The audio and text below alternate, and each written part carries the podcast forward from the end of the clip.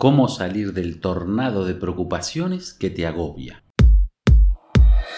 Aquí comienza un nuevo podcast de desarrollo personal con Pablo Ballarino, el jardinero de la mente. Sigue disfrutando de todo el contenido en pabloballarino.com. ¿Alguna vez escuchaste aquello de que en el desayuno se sabe cómo van a ser el almuerzo y la cena? Bueno, es cierto. ¿Y sabes algo más? Esa premisa aplica también para la vida, y si la incorporas en tu rutina cada mañana al despertar, estarás en capacidad de obtener la energía y la motivación necesaria para que ese día sea un buen día, uno que valga la pena vivir. Entiendo que la cotidianidad del mundo moderno no es fácil, no es cómoda. A veces, de hecho, es como una planadora que nos pasa por encima y nos deja maltrechos. Tenemos demasiada responsabilidad, asumimos demasiadas cargas pesadas, nos imponemos metas demasiado ambiciosas, vivimos a un ritmo frenético que nos impide disfrutar, que nos agobia, que nos agota. Cuando mi vida era un caos y a pesar de mis esfuerzos era imposible conseguir lo que deseaba, cada noche regresaba a casa exhausto, al límite de mis fuerzas, de mi resistencia, física, mental y emocionalmente me encontraba al límite pero no podía cambiar esa día. No sabía cómo hacerlo. Creía que si descansaba durante la noche esa situación iba a cambiar, pero no era así. Al día siguiente se repetía la misma historia. Cuando sonaba el despertador no quería levantarme. Cinco minutos más me decía y me volvía a acomodar en la cama. La verdad era que estaba intentando reunir las fuerzas necesarias para enfrentar esa realidad en la que no era feliz. A veces, la mayoría de las veces, me ponía de pie sin conseguir la motivación necesaria. Mientras me bañaba, me arreglaba y desayunaba, mi mente me ponía al corriente de la realidad. Cuentas por pagar, problemas en mis relaciones personales, la insatisfacción de un trabajo que no solo no me hacía feliz, sino que tampoco me brindaba lo que necesitaba. Por supuesto, cuando llegaba al trabajo ya estaba contaminado, ya mi mente estaba en un estado negativo, y así me iba.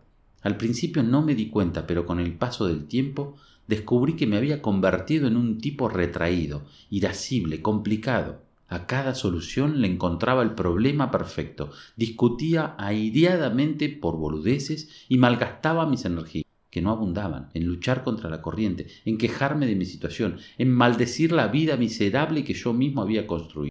Y así eran todos los días de mi vida, algo así como estar atrapado en un tornado dando vueltas y vueltas sin poder escapar. Tenía treinta años, treinta y pico de años, pero me sentía como un anciano. Estaba agotado. Mis ilusiones se extinguían poco a poco y yo era incapaz de darle un giro a esa vida. No me daba cuenta de que yo era el responsable de ese caos y de que tenía el poder. Lo más impactante de esta situación es que te empeñas en buscar al responsable donde no está, siempre fuera de ti. Culpas a tu pareja, al tráfico, al clima, al gobernante de turno, al precio del dólar, a tu jefe, en fin. Tardé mucho tiempo y sufrí mucho antes de entender que ese, ese caos era una creación propia, producto de mis acciones, de mis decisiones y en especial de mis hábitos y pensamientos. Me había involucrado en una carrera loca que me consumía poco a poco y no hacía nada para salirme de ella. Por el contrario, asumía nuevas responsabilidades, me desgastaba en nuevas peleas, me distraía con nuevas preocupaciones.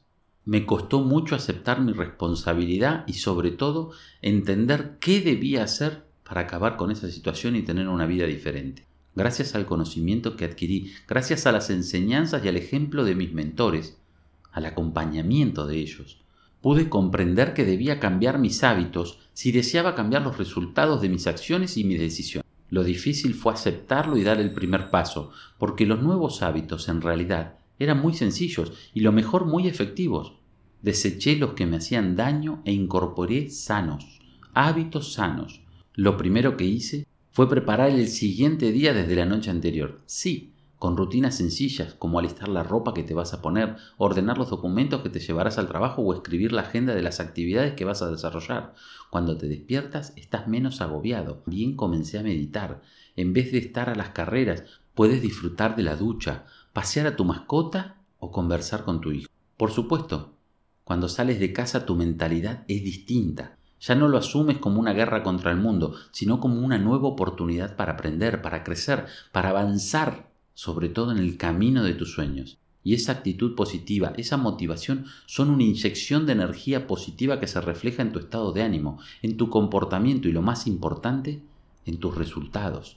Antes de iniciar el día laboral, asimismo, es conveniente que dediques un tiempo para ti. Se recomienda tomar un vaso de agua para activar el metabolismo y realizar alguna rutina de ejercicios que fortalezca el cuerpo y despeje la mente. Algunas personas prefieren leer un libro o escuchar música o escribir en su diario y otras más, como yo, acuden a la meditación para relajarse. Lo importante es que entiendas que por encima de tu trabajo, de tus responsabilidades, de tus obligaciones, estás tú. Dedica ese tiempo que te permitirá establecer prioridades y te enseñará que nada valen dinero, cargos y reconocimiento si no eres feliz, si vives agobiado, si vives en una permanente lucha interna que mina tus fuerzas y te impide enfocarte en lo que realmente es valioso. Después de entender cuál era el origen del problema y de trabajar en reprogramar mi mente y en adquirir hábitos saludables, mi vida cambió, mi vida se transformó. Claro que hay algunas preocupaciones, claro que hay algunos problemas, Claro que a veces las responsabilidades me superan, pero ya les quité el poder que tenían sobre mí. Sé que son vicisitudes de la vida, las gestiono y me enfoco en lo importante. ¿Y qué es lo importante? Mi bienestar, que se traduce en el bienestar de mi familia, de mis compañeros de trabajo, de quienes me rodean. Aprendí que la actitud que elijo al comenzar el día determina cómo va a ser ese día. Me cuido en preparar mi mente para lo positivo, para lo constructivo para compartir con otros mi conocimiento y mi experiencia y para aprender de ellos. Dificultades siempre habrá, porque son parte de la vida, porque son valiosas fuentes de aprendizaje, así que no te desgastes tratando de evitarlas. Más bien, desde que despiertas programa tu mente para enfrentarlas, para hallar lo positivo que hay en ellas y para superarlas y dejarlas atrás. Así, tu mente se liberará de cargas innecesarias y podrás enfocar todo en conseguir el bienestar que deseas. Aquí finaliza este podcast del jardinero de la mente. Sigue disfrutando de este y otro contenido en pabloballarino.com.